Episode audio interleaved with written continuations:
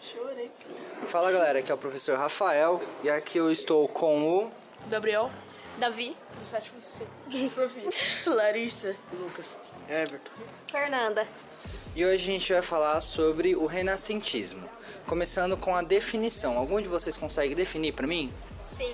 É, Renascimento foi uma mudança cultural da Europa, onde eles desconsideraram a Idade Média, porque não trouxe nada à cultura deles, e focaram na Idade Antiga, né, dos gregos. E o Renascimento foi uma mudança de visão também no centro do mundo, o que passou de teocentrismo para o antropocentrismo. E algum de vocês consegue definir para mim o que, que seria o teocentrismo?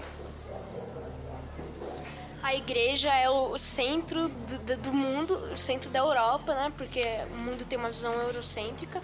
E a igreja é meio que a base de tudo da vida. É. Certo, e aí a gente passa a ter uma visão antropocêntrica. Vocês sabem definir essa palavra também? A visão antropocêntrica é o homem no, no centro do mundo, como se fosse, tipo, O Um homem no centro das coisas mesmo, né? O Homem, homem é, pensante. Legal.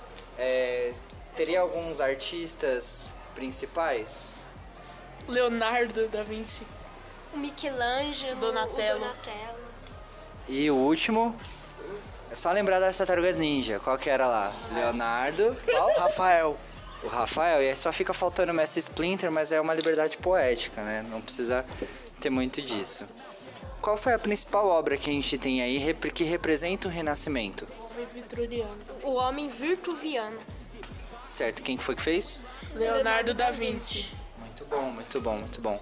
Ah, tem alguma outra obs- observação que vocês queiram fazer sobre esse tempo? Foi um tempo de modernidade, onde, su- onde a ciência evoluiu. Porque eles começaram a estudar anatomia humana, que ainda não havia medicina. Qualquer coisa era risco de margem. E vocês acham que foi um grande avanço? O que, que vocês acham? Sim. Foi um grande avanço por conta que eles mudaram a visão focada só na igreja e se abriram a, abriram a novas possibilidades. Bom, galera, é isso. A gente tem uma definição simples, a gente tem a nossa opinião aqui dos alunos do sétimo C. E é isso, galera. Muito obrigado pelo seu tempo. Tchau, tchau. Dá tchau, galera. Tchau.